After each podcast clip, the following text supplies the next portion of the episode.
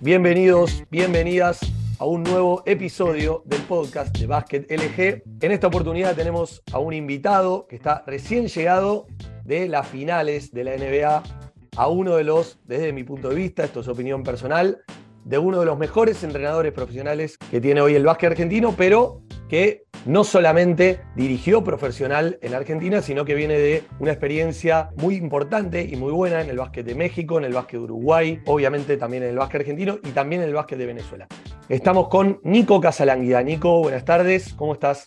Bueno, Pablo, un placer realmente eh, estar con ustedes y bien, contento de que podamos charlar de básquet un, buen rato. Nico, vamos a lo, a lo más reciente y si querés después vamos un poco a, a tu inicio como entrenador de básquet. Estás recién llegado de ver una gran final entre Denver y Miami.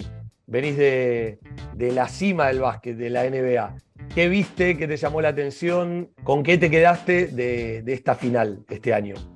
Una experiencia única, fantástica, la primera vez que tengo la posibilidad de, estar en las finales de la NBA y no fue solamente estar, sino que vivirla desde adentro, la posibilidad de que Ritmo NBA, que es el, programa liderado por Álvaro Martín, me, lleve a, Estados Unidos y que me, bueno, tuve que hacer un trabajo justamente de análisis como analista de, las finales, pero eso te da acceso a, a ver las finales desde adentro, llámese como un, como un medio, ¿no? Desde las desde las conferencias de prensa a los entrenadores, acceso a todos los entrenamientos, el movimiento interno de, sede a sede en el charter con toda la, gente y las personalidades de la NBA, me deja experiencia en cuanto a conocer desde adentro cómo se maneja el, el, mundo NBA en estas instancias, los intereses que hay, la intensidad con la que se vive, eh, las presiones que tienen que soportar los equipos, los entrenadores, las franquicias,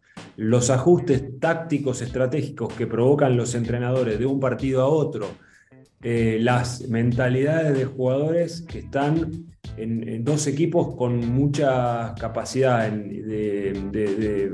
individual de sus jugadores, colectiva, a nivel basquetbolístico, y con una mirada y filosofía de entrenadores muy distinta, muy particular el momento en la NBA en cuanto a la intolerancia con respecto a los entrenadores que hay por, por los cambios, eh, los cambios, eh, digamos, de, baja paciencia que tuvieron las organizaciones en el último tiempo y en, este, en esta final hubo como una muestra de que hay otra forma de llegar al alto nivel dentro de la liga con procesos largos. En el caso de, Mike Malone en Denver y en el caso de Eric Spolstra en Miami, muy respaldado por su organización y por Bart Riley, que está muy presente en eh, el equipo de Miami.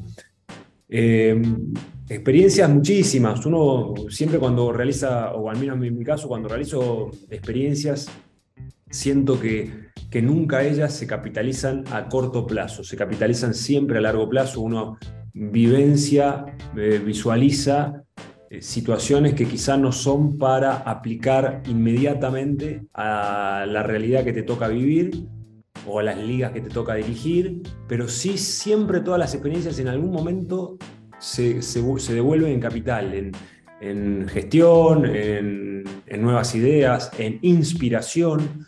Yo creo mucho en eso para el entrenador, que viajando, conociendo, conversando, escuchando un podcast como el tuyo, se te genera una idea, una ilusión, una expectativa, una inspiración, es decir, mirá lo que hizo este tipo o esta tipa, mirá cómo, cómo vivió esto, mirá el camino que lleva, cuál es el horizonte.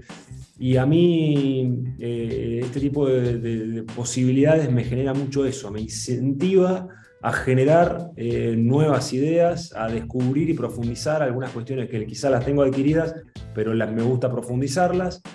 Eh, y bueno, la verdad que un, sinfín de situaciones nuevas, porque fueron 15 días muy, muy, muy de exigencia.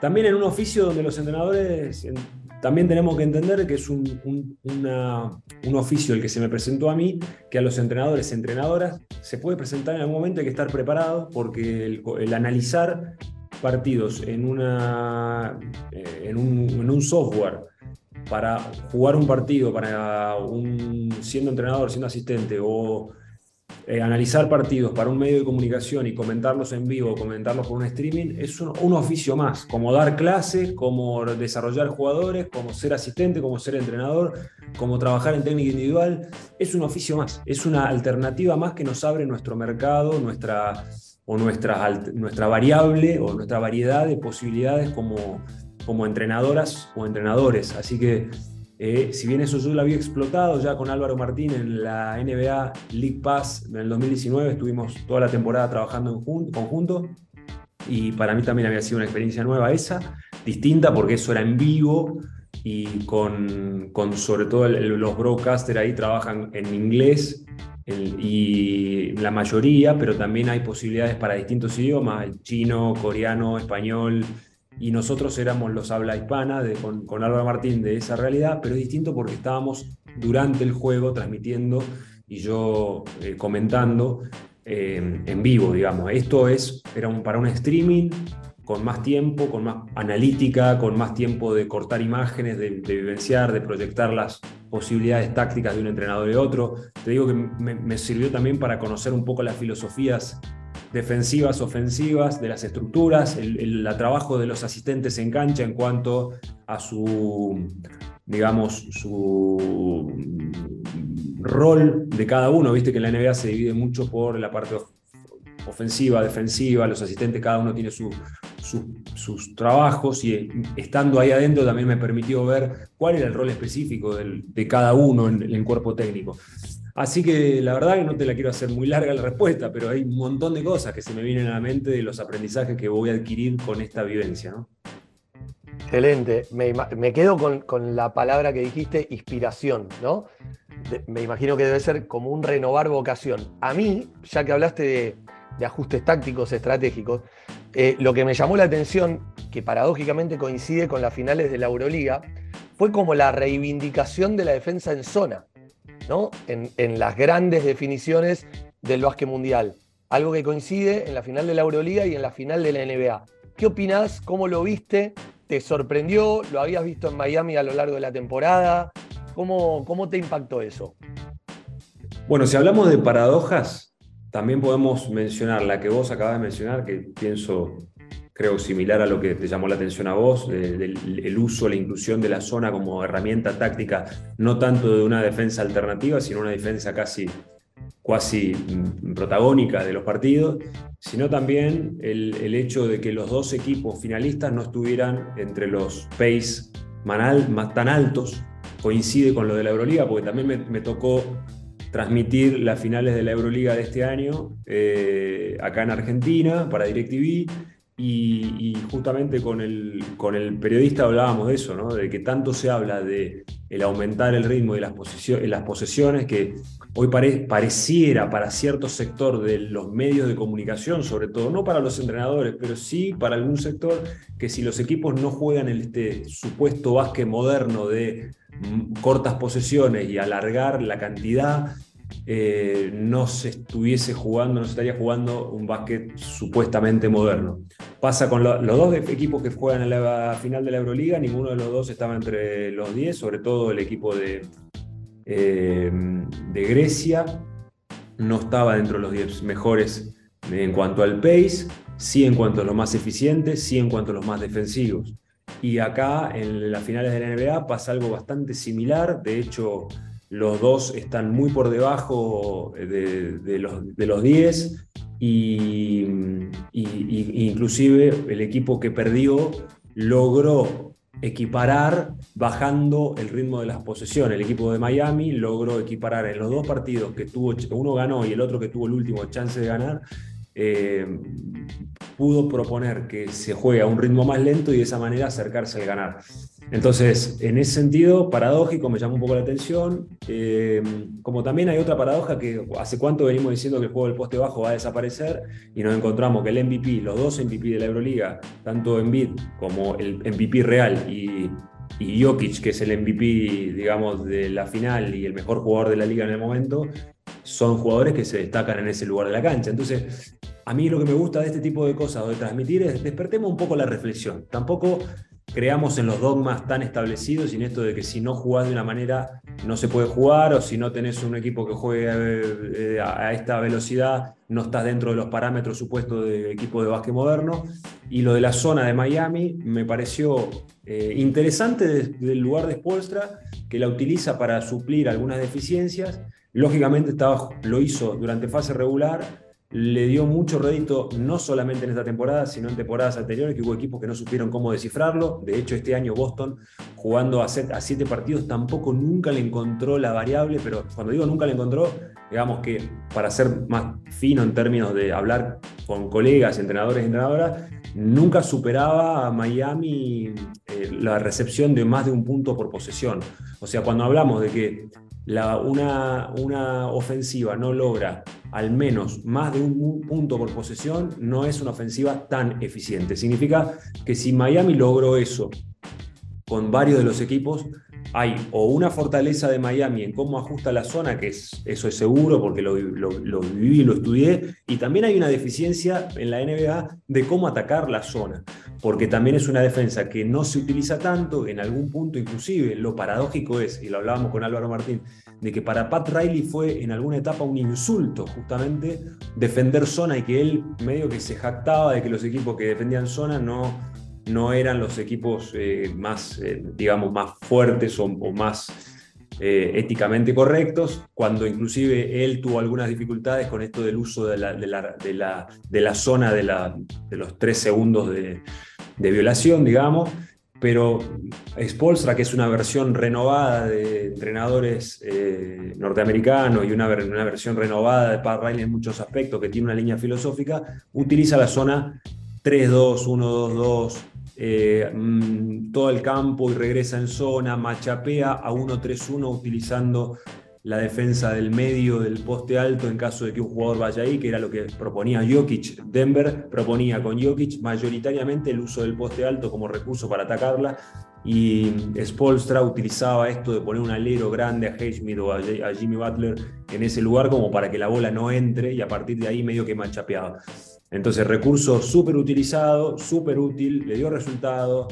Eh, está bueno que esto nos suceda y que charlemos de esto para que los entrenadores al menos no compremos esto de que, si, que, hay una tendencia y que una cosa u otra va a desaparecer. El, el, juego marca una vez más que si las ejecuciones, tanto técnicas como tácticas, digo técnicas por el poste medio o el poste bajo, son bien utilizadas y táctica como la zona o el ritmo de juego con el pace son bien utilizados, pueden jugarse a distintas, a distintas formas. Venezuela, de hecho, eh, que dirige, está dirigida por Fernando Duró, que es un entrenador amigo, es uno de los equipos en FIBA que más lento juega y bueno, ahí está en el Mundial, sin los mejores recursos del mundo, porque no, tiene, no ni los mejores recursos económicos ni, ni, el, ni el mejor talento del mundo, pero colectivamente es un equipo muy bueno que da muchos resultados y es un equipo que juega a un pace bajo. Por eso lo que yo despierto en esto, lo que me gusta transmitir es no compremos dogmas muy establecidos en esto, estemos abiertos a, que existen nuevas alternativas, así que el básquet va cambiando y va creciendo y va evolucionando, pero tampoco esto es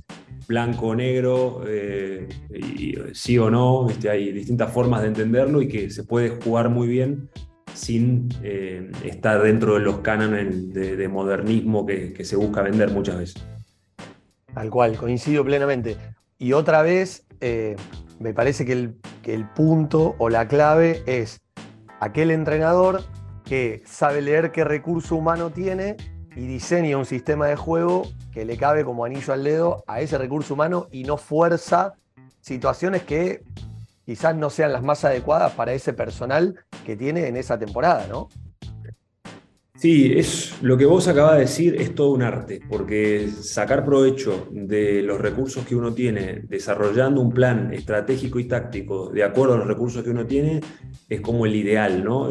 La realidad es que, que a veces hay como un mix en cuanto a la filosofía estrategia del entrenador que va construyendo a lo largo de su carrera, que adquiere o que intenta eh, incluir los jugadores para que ese recurso sea bien explotado y después hay una cuestión de también utilizar el recurso que tengo mm, cambiando la filosofía del entrenador. Esto, este viejo precepto que teníamos cuando nosotros nos criamos como entrenadores, que decíamos, no, este muere con la suya, ¿viste? Que el tal, ¿cuántas veces escuchamos esto? No, él, él es un gran entrenador, muere con la suya. Bueno, a mí eso me parece que no, no, no va, porque uno como entrenador justamente es la cadena más débil del eslabón y no debe morir nunca. Entonces, si hay que mutar un poco las ideas y adaptarse a los recursos que uno tiene para poder conseguir los objetivos, esto sea en formación o en profesional, bienvenido sea. Distinto es a no ser fiel a tus principios pero a nivel táctico y estratégico uno va modificando de acuerdo a los recursos que se le presentan y depende de cómo se presentan los partidos. Que no significa que uno no sea fiel a sus principios. Decir, bueno, a mí me gusta hacer tal cosa y, y, llevo, la, conducción de esta manera y hay ciertas cosas no me gustan y no las hago. de, morir, de morir con la, con la, suya a ser terco hay una línea muy finita, ¿no? Prefiero ser más pragmático que terco. Bueno, justamente eso, ¿viste? Tenemos la. Yo lo escuchaba a Xavi Pascual una vez que vino acá a, Paraná, que es un entrenador que, a mí me encantó siempre y me gusta. Él es ingeniero, tiene una cabeza muy, muy interesante. Y una vez decía eso, ¿no? Esto de. ¿Por qué tenemos que morir con la nuestra? No, tratemos de no morir nunca. Porque el tema acá a veces es, es sostenerse, poder adaptarse a los recursos que uno tiene y, explotar al máximo ese potencial de equipo. Así que en esto me parece que la línea de Spolstra, a pesar de haber perdido, tiene, yo, le, yo decía al aire con, Álvaro que es como un camaleón, ¿no? porque el tipo se iba adaptando, todo, todo el momento se iba adaptando a nuevas cosas. Y, por ejemplo, Denver le jugaba una sobrecarga en zona y el tipo la ajustaba. Y al otro día iba con una formación nueva. Y bueno, el equipo salió 8 y terminó jugando, compitiendo contra un equipazo que tenía mucho más talento. Entonces, por más de perder, al, menos yo como entrenador eh, veo en, Spolstra un entrenador súper inteligente, con mucho, mucha capacidad de, manejo de los recursos, de su, de su, de su lugar como sigo, ¿no? Porque los entrenadores no son entrenadores en la NBA de, de la cancha. En la NBA el entrenador es un CEO que maneja un embajador de la organización que maneja un montón de cuestiones. Yo veía en un momento y digo, Álvaro, este tipo no para de dar nota, pues salía de la conferencia de prensa antes del entrenamiento, después tenía el entrenamiento un rato, después conferencia de prensa después del entrenamiento, al otro día conferencia previa previa al partido, después conferencia de previa post partido, y el tipo hablaba no sé, dedica una hora y media a hablar con los medios todos los días de su vida. decir, ¿qué pasa? ¿Cómo es esto? ¿Y la cancha? ¿Cuándo tenés tiempo para realmente? Bueno, tenés que hacerte el tiempo, tenés que tener la capacidad, parte de eso que se ve, para manejar otras cuestiones que tienen que ver con el, con, el manejo del equipo y de la franquicia, que es muy exigente. Entonces, hay que tener mucha habilidad y en eso a Spolstra lo vi muy, muy, muy adaptable, muy hábil para manejar. Eh, así que súper interesante. En, cambio, por otro lado, ya que hablo de Spolstra, te, diferencio Malón, un entrenador mucho más de la vieja guardia, entrenador que vino de todas las etapas de formación, eh, formación, asistente, hijo de entrenador, entró a la NBA como asistente, estuvo con algunos entrenadores, formó su ideología, formó su autenticidad y luego impuso un plan con un equipo que le dio un respaldo muy grande, porque hubo momentos que él mismo mencionaba que él creía que después de una temporada que no cumplió los objetivos lo cortaban y venía el dueño del equipo y le decía, mira, hiciste bien las cosas, vamos a pensar para adelante, le vamos a dar para adelante, y fue como un respaldo a la nueva era de la cultura del highlight que vivimos, del todo corto, de conseguir rápido los resultados, y, y bueno, los dos rompen ese molde, a mí me encanta que se rompa ese molde, a nosotros los entrenadores nos tendría que encantar que eso suceda, porque vivimos nosotros a esta, esta cultura todo rápido, de conseguirlo ya en formativas, en mayores, en cualquier liga donde estás, hace que nosotros no podamos llevar a cabo un plan estratégico claro. Está muy, esto lo decía Lobe Hernández y a mí me, gusta, siempre lo comentaba él, que el entrenador es siempre mejor en la segunda, en la tercera temporada en un lugar que en la primera cuando está empezando a construir su filosofía.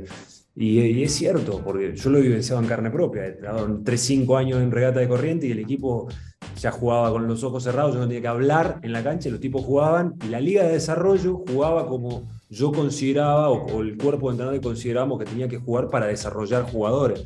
Entonces eso te lo da cinco años en un proceso y no en un año no podés organizar todo eso. Pero bueno, nada, me parece que, todas estas cuestiones filosóficas hacen que se valore el entrenador de proceso y el, gerente o el dueño o el dirigente que cree que se consiguen las cosas en, cuatro meses está equivocado. Exactamente. Eh, recién lo nombraste a Javi Pascual y hablaste de los highlights. Te llevo de un lado al otro que no tiene nada que ver, pero que sí tiene que ver. Eh, nosotros usamos una, mini charla de Javi Pascual, eh, en donde él, en nuestras capacitaciones, en donde él de alguna manera es crítico de la excesiva tecnificación, de la excesiva Viste que hay como una moda de los highlights que parecería que el, el, video de Instagram haciendo skills es lo más importante y eso te asegura tener un jugador de básquet que resuelva problemas. Y quizás está bueno para un semáforo, pero de ahí a que juegue bien al básquet no lo podemos asegurar. Y él hace una crítica de esto. Dice, ojo, que nos estamos olvidando del desarrollo de la táctica individual, de entender el juego más allá de la cuestión colectiva, de sistemas ofensivos, de la táctica individual. Y mirá con lo que lo linkeo un amigo fue a ver la final de la Euroliga Junior y le pregunté, le digo, ¿cómo viste a los equipos? Y me dice, técnicamente bárbaro, atléticamente son unos animales, pero le falta picardía, me dice. No hay un pase sin mirar, no hay una, una picardía que el jugador argentino eso lo tiene. Vos hace muy poquito también estuviste en Europa formándote. ¿Qué opinás de esto? De, de la excesiva exposición que tienen los jugadores a los skills y del desarrollo de, la táctica individual o de la tactificación. ¿Qué, postura tenés al respecto?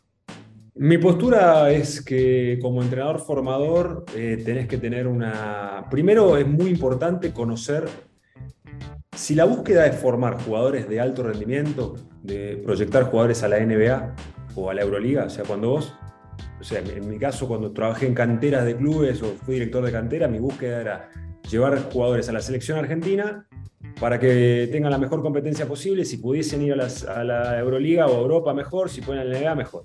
Por suerte he tenido en la formación algunos jugadores que han tocado esos altos niveles de selecciones, torneos internacionales, Euroliga, inclusive NBA.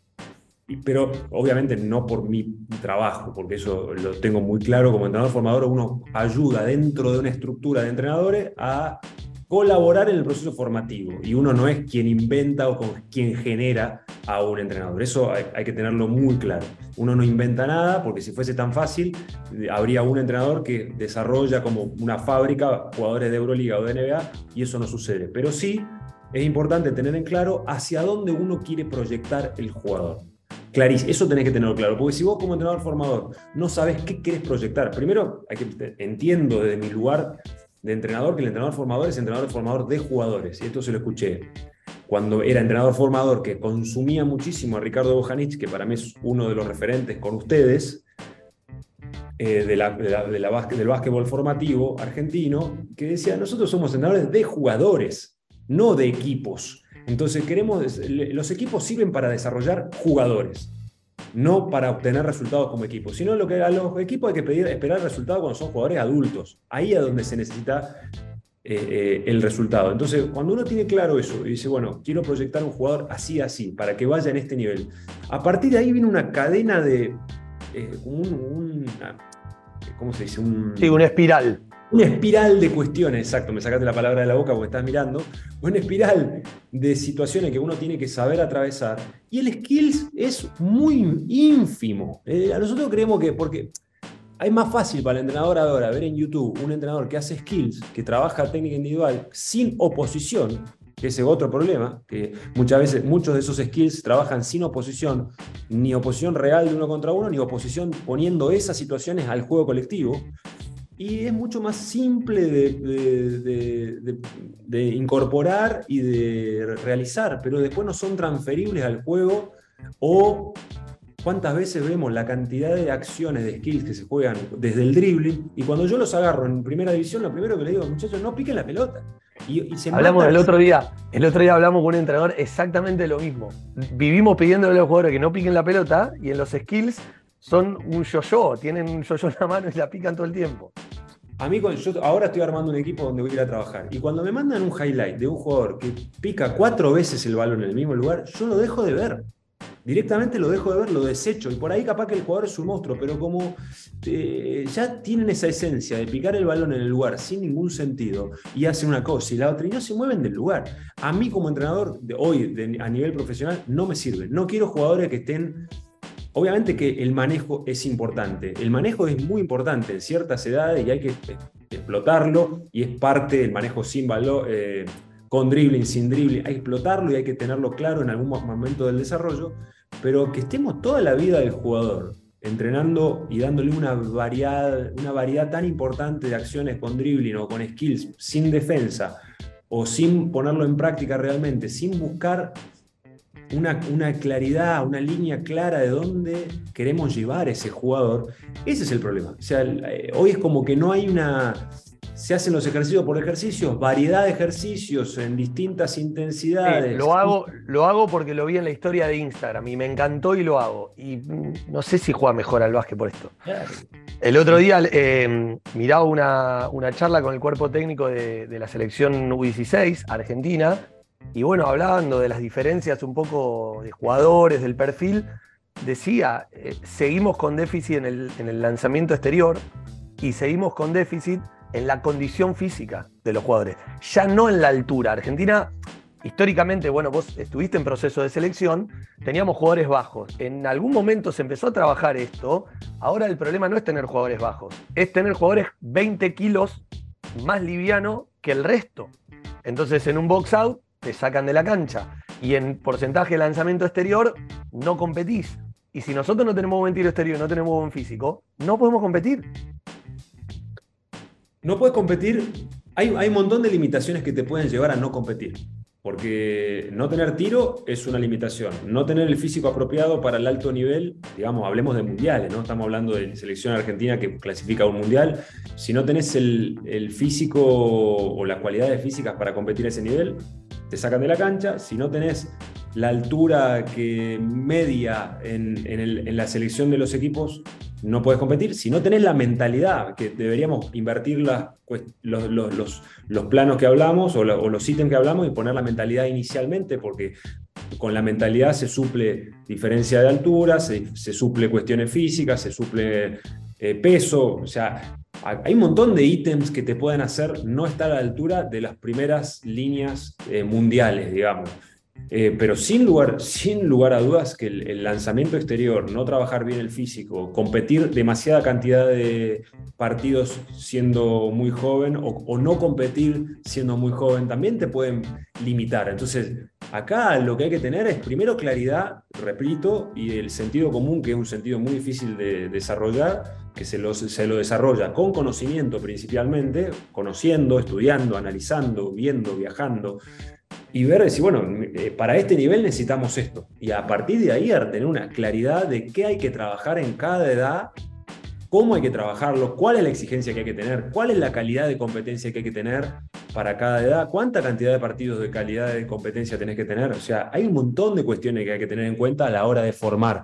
Y no es decir, bueno, o, si no, como ahora no es eh, tan, el, resultado no es tan importante minibásquet, dejo que jueguen y no cobro las violaciones o los errores, no los corrijo porque lo importante es masificar. No, vos podés masificar. Entrenando de buena manera, corrigiendo y siendo exigente, teniendo buenos hábitos, siendo eh, convincente con la manera y con el proceso con el que llevas.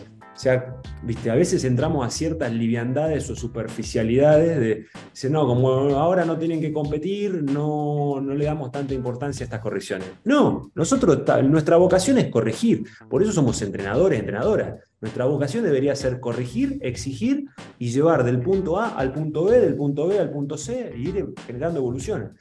Pero bueno, es, muy amplio el tema, como para, para, charlarlo, hay muchísimas cosas para hablar, sin duda que yo también me encuentro para cerrar el tema en la línea de Xavi Pascual, en que hay demasiado uso de los skills sin un sentido de juego, sin el juego colectivo, sin un sentido de, lo que realmente necesita un jugador para explotar su máxima versión. descontextualizado, ese es un poco el punto. Nico, em, hablaste recién de evolución. Vamos a tu evolución de, del Nico Casalánguida, que era entrenador en Comodoro. ¿Cuál fue el, primer equipo que dirigiste en Comodoro? ¿Escuelita, Premini, Mini?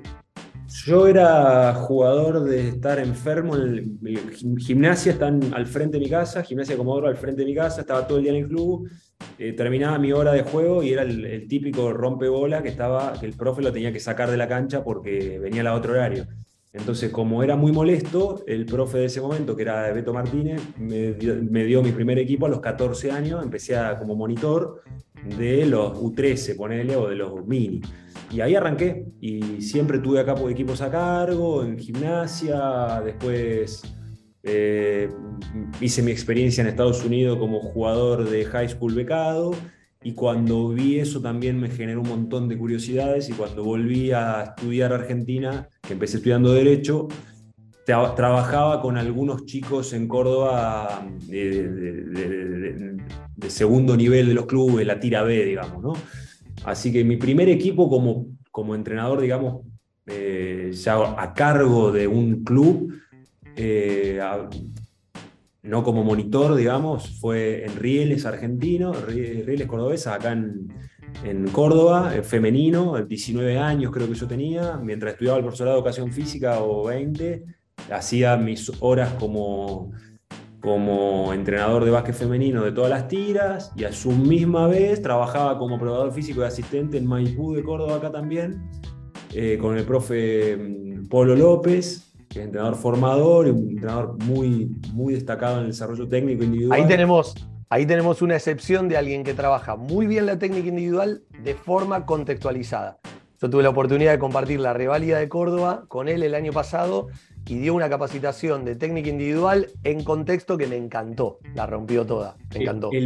para que vos tengas una, una referencia, yo, esa, esa etapa de, mi, de mis dos años en Maipú habrán sido el año 2000 yo con 23, 24 años más o menos, y él era ya un enfermo de la técnica individual y ya le daba mucha importancia. Y sus jugadores, que es su máximo logro, porque ya, ya en ese momento estaba Gustavo Martín, Johnny Machuca, bueno, Pepe Vildosa, de un club de barrio pequeño, pero todos tenían técnicas, técnicamente eran buenos, y esa técnica individual era aplicada a la parte colectiva. Y bueno, yo pude vivir eso también y pude vivenciarlo, o sea que no, me lo, no, lo, no lo leí o no lo vi de afuera. Entonces, Sí, eh, bueno, ahí fue, respondiendo a tu pregunta, Rieles fue el primer club que me dijo, bueno, hacete cargo de esta estructura como solo, ¿no? Como entrenador solo. En básquet femenino tuve 6, 7 meses, trabajé ahí, después al básquet masculino con Maipú, eh, después Tolca en Comodoro me lleva a Comodoro a trabajar con, con mini básquet, iniciación deportiva, a tira B de gimnasia de Comodoro en, en las categorías inferiores y ser el cuarto, quinto asistente de la liga en esa época, porque éramos varios. Eh, pero bueno, así un poco arrancó el, movimiento y bueno, después de Gimnasia de Comodoro, nueve años. Hice tres años de entrenador formativo, cantera, director de cantera, asistente de Fernando Duró, tres años, que fue mi, gran eh, empujón para el básquetbol profesional, mi gran mentor, digamos, Fernando, y después los tres años de, entrenador principal en gimnasia.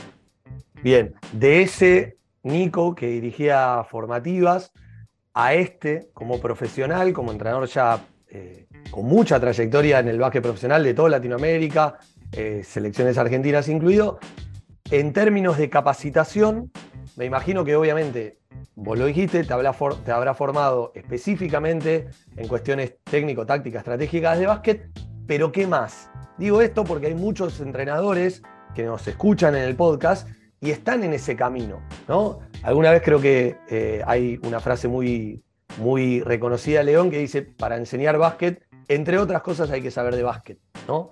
Entre toda esa mochila de conocimientos, ¿qué cargaste en tu mochila?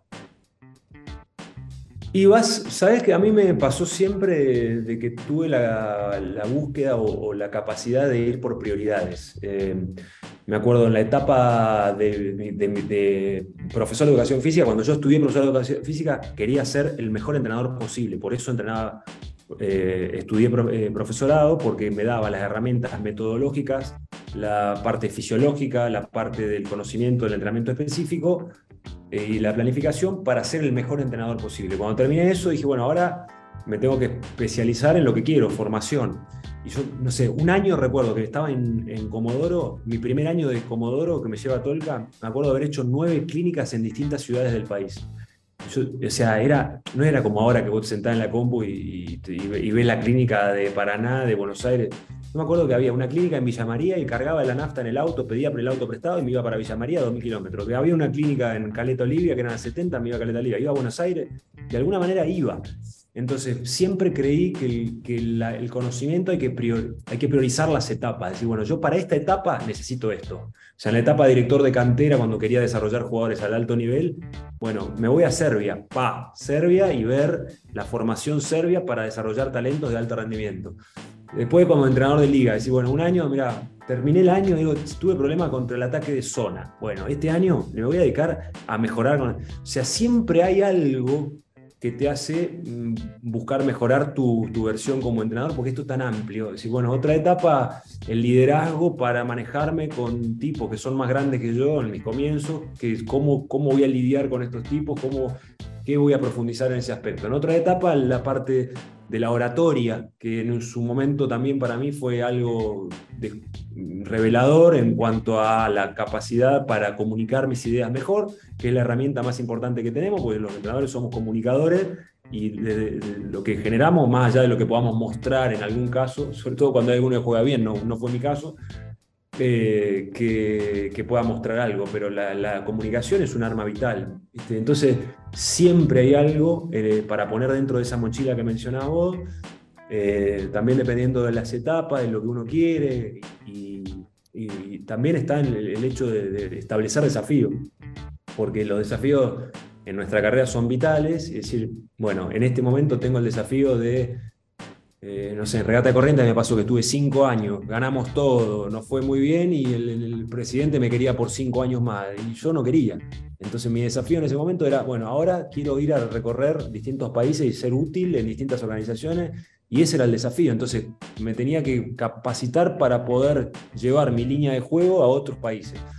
Entonces siempre en esa mochila hay algo para poner. Y cuando se te apaga esa llama, tenés que preguntarte si realmente está bien lo que te está pasando. ¿viste? Entonces yo creo mucho en eso y, sigo siendo muy inquieto del, conocimiento, sigo siendo un aprendiz y, me encanta ponerme en ese plano eh, de, generar preguntas, socrático, ¿viste?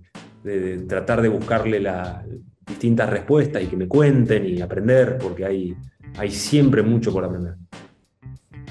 Bien, em, yo compartí con vos, creo que una reválida en San Juan, y me parece que era en San Juan, y uno de los módulos, vos hablaste de un programa deportivo, que de hecho creo que lo mostraste, eh, el documento en forma práctica, creo que era el de Corrientes, el de Regata de Corrientes. Eh, hay muchos entrenadores que forman parte de, un club en Latinoamérica que nos escuchan y que están trabajando en el básquet formativo. Si vos tuvieras que elegir cuatro o cinco tips que en tu programa deportivo ideal no pueden faltar, esas cuatro o cinco prioridades que si a vos te dan todos los recursos, decís, bueno, apuesto por esto, porque esto para mí es determinante para que un programa deportivo tenga éxito. ¿Cuáles serían esos cuatro o cinco tips? Sí, te, te confirmo. Nosotros estuvimos juntos en el año 2019 en San Juan en una revancha y mm, lo que yo mostré en esa etapa cuando nos conocíamos, que no nos conocimos personalmente, fue un manual de procedimiento. El, manual, de procedimiento que armamos junto con los nueve entrenadores de regata de corriente de aquel entonces fue el puntapié inicial de un manual de procedimiento que hizo la Confederación Argentina y posteriormente fue muy reconocido, pero en ese momento cuando yo trabajé en la, Confederación fue quien le presenté a Chuy Subiele, que era el presidente de ese momento, que me dio la responsabilidad de tener el básquet menor a cargo, este manual de procedimiento que después cambió de nombre y tuvo otras ideas. Pero eh, la, idea de tener un manual de procedimiento para mí es muy importante en cualquier organización. Principalmente, yo siempre digo que, esto está bueno de que cada uno de cada lugar tenga su propia eh, línea de, de, búsqueda, ¿no? porque no es lo mismo un manual de procedimiento en un club de Ushuaia, que quizá en Ushuaia tenés seis equipos que puedan jugar 14 partidos al año, que tener un mismo manual de procedimiento en Bahía Blanca, en Córdoba o en Capital, que hay 70 partidos al año, que hay otra situación, que la vida social y la idiosincrasia es distinta en Bolivia o en Paraguay o en Uruguay. Entonces, eh, para mí, principalmente lo que debe tener un programa, que justamente era esto, un panel de procedimiento, primero, fundamental, es una búsqueda de claridad de parte de todos los integrantes del programa. Llámense los entrenadores y preparadores físicos, que tengan una búsqueda de crear un eh, perfil de jugador al final de la etapa formativa. Es decir, bueno, nosotros nos debemos poner de acuerdo. Supongamos que estamos en una mesa donde hay, está el entrenador de iniciación, el de mini preinfantil, el de, el de U14, U15, la, la, la, todos, los, todos los integrantes del, del, programa sentados en una mesa. Y ahí hay que empezar a ponerse de acuerdo en cosas. Decir, bueno, ¿qué vamos a trabajar?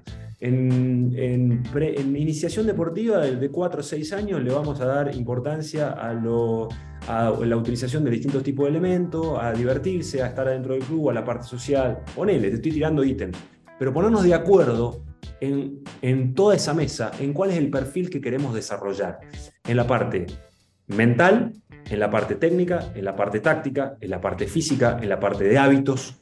Todo eso tiene que estar dentro de la olla y tenemos que ponernos de acuerdo en qué queremos formar. Porque en ese, en ese procedimiento, en ese programa, el, entrenador que está dentro de ese programa, que dirige los eh, mini y U13, tiene que ser capaz de conocer qué está, está buscándose en U19. Porque lo que él está haciendo con los chicos de 13 años va a ser consecuencia de lo que suceda en U19. Y el de U19 tiene que saber muy bien qué es lo que puede él eh, pedir o, desarrollar en conjunto con el de U13. Entonces, todo este plano, el plano de la comunicación estratégica entre todos los actores del programa es la número uno. Porque sin esa comunicación estratégica, si hay uno que cree que dice, no, yo hago, a mí me gustan los drills que hizo Pablo Yenga en la clínica de San Juan y yo voy a hacer esto. Y a mí no me calienta lo que haga el, el DU15. Cuando empezás así, ya no es un equipo de trabajo, sino es una suma de voluntades individuales y si sea un jugador, llega por, por talento y, y obviamente que muchas veces llegan. Pero cuando vos tenés un programa de trabajo bien establecido, hay la factibilidad de desarrollo de un jugador, pasando como la currícula del colegio, pasando los distintos ítems, es mucho más factible que sea más eficiente el programa al final del trabajo. Entonces, para mí la comunicación y la organización de los ítems que se tienen que trabajar es fundamental, porque después podemos, podemos uno le puede dar más variabilidad o más importancia la técnica, otro la táctica, otro a lo físico, otro a la parte mental, otro la parte social. Eso es, eso es lo que uno tiene que conversar en ese momento. Y después empezar a desarrollar, es decir, para cada categoría, dentro de lo técnico, en la U13, técnicamente, ¿qué tienen que ser capaces de hacer? Y cuando termine el año tienen que hacer bandejas pasadas, parada en un, tiempo, parada en Te tiro ítems, pero sí estar de acuerdo en la parte técnica en algo, en la parte táctica en algo, en la parte mental en algo, en la parte física en algo. Entonces, bueno, cuando pasan de categoría a la otra. O sea, para mí eso es lo fundamental, ponerse de acuerdo con toda la mesa del, equipo, del programa, del club, de la federación, del país, de donde se establezca el, programa, eh, para, para, ir hacia un objetivo en común. Y, luego cada uno de los actores ir estando eh, convencido de que cuando se termina ese plan es el mejor plan que se desarrolló en conjunto. Y después, no importa si yo no estoy tan de acuerdo, si nosotros dos estamos en un programa y vos, me decís que querés jugar el flex en U15 y yo no estoy tan de acuerdo, si llegamos a una, una decisión en conjunto y decimos que el flex al final es la manera táctica que nosotros queremos desarrollar a nuestros jugadores, defenderlo a rajatabla por más de que no haya sido mi idea. Cuando eso se consigue, es muy, muy probable que el programa ha sido exitoso, pero no exitoso por el desarrollo de los jugadores, sino porque estamos trabajando comprometidos en un, objetivo común. Entonces, bueno, para mí esos te diría que son los puntos fundamentales. Eh, después, obviamente, que habrá detalles que, a, mi criterio, por ejemplo, el tema del, de, de, la utilización de lo técnico en ciertas edades aplicado a lo táctico con la, con la exigencia física para desarrollarse, o sea, uno no puede pensar un proyecto de alta exigencia sin tener estos tres eslabones bien trabajados. Eh, no sé, que, en ciertas edades se, priorice el desarrollo psicomotriz y, y lo, técnico, mm, si no, uno no lo prioriza, me parece que es muy difícil lograr tener un programa exitoso. Pero, pero ya te digo, eso ya son cuestiones subjetivas. Lo más importante, para a mi criterio, es estar en, acuerdo, en comunicación, en todos los actores del programa para llegar al final del programa, a los 18, 19 años, cuando ese joven se tiene que insertar en, el alta, en la alta competencia, y que esté listo técnica, táctica, mentalmente y física como para, para responder a lo que venga.